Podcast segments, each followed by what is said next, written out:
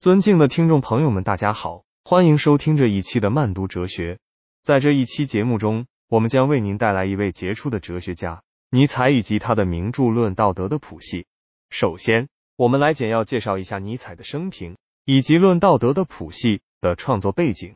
弗里德里希·尼采是十九世纪德国著名的哲学家、文化批评家，他的思想具有深刻的影响力。尼采的哲学思想受到了古希腊悲剧、庄子。叔本华等哲学家的影响，尤其是叔本华的存在主义思想，《论道德》的谱系是尼采的重要著作之一，主要探讨了道德观念的起源和发展，试图揭示道德的历史性和相对性。接下来，我们将深入分析《论道德》的谱系的内容。尼采在书中提出了一种名为“主人道德”和“奴隶道德”的道德观念。他认为，主人道德是一种强者、贵族、统治者的道德观念，强调力量。自主和创造，而奴隶道德是一种弱者、平民、被统治者的道德观念，强调怜悯、同情和平等。尼采认为，这两种道德观念是人类历史上道德的基本类型，他们之间的冲突和斗争构成了道德观念的谱系。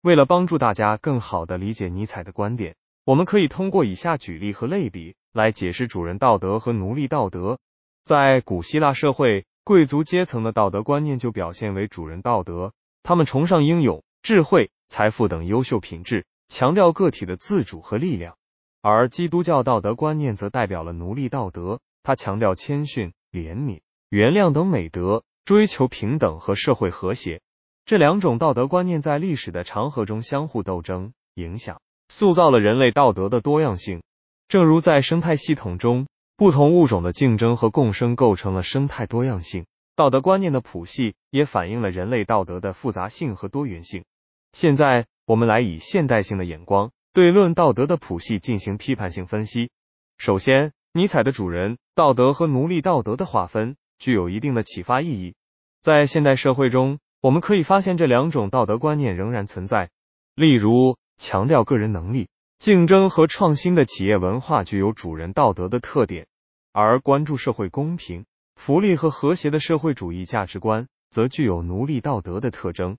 这种分析有助于我们理解现代社会中道德观念的多样性和复杂性。然而，尼采的观点也存在一定的问题。首先，他过于强调道德观念的对立和冲突，忽略了不同道德观念之间的交流和融合。例如，在现代社会中，个人自主和社会公平并不是绝对对立的。而是可以相互补充和协调的。其次，尼采对奴隶道德的批判过于偏激，忽视了奴隶道德在维护社会和谐、促进公平正义方面的积极作用。正如在生态系统中，不同物种的共生关系有助于生态平衡，主人道德和奴隶道德也可以在一定程度上相互制衡，为人类道德的发展提供动力。在此基础上，我们可以进一步思考尼采的道德观念对现代社会的启示。面对全球化和信息化带来的道德观念的冲击和变革，我们需要在尊重个人自由和发挥个体能力的基础上，关注社会公平和福利，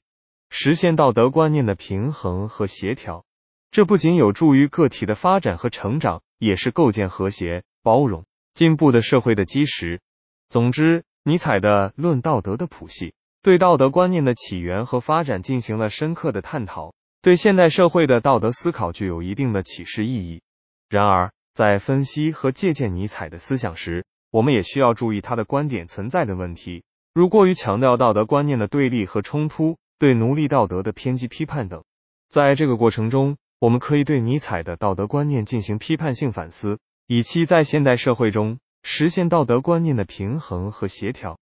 此外，尼采的思想在其他领域也产生了广泛影响。在文化领域，他提倡重估价值观，摆脱传统束缚，强调个性解放和创新精神，对现代艺术和文化的发展产生了积极影响。在教育领域，他主张个性化、自主化的教育方式，强调培养具有独立思考和创新能力的人才。在心理学领域，他关注潜意识和欲望的力量，对精神分析学派和存在主义心理学产生了重要影响。通过对尼采和《论道德》的谱系的全面探讨，我们可以更好的理解人类道德观念的多样性和复杂性，为构建和谐、包容、进步的现代社会提供思考的基石。在面对全球化和信息化带来的道德观念的冲击和变革时，我们需要在尊重个人自由和发挥个体能力的基础上，关注社会公平和福利，实现道德观念的平衡和协调。这一期的慢读哲学就到这里，我们下期再见。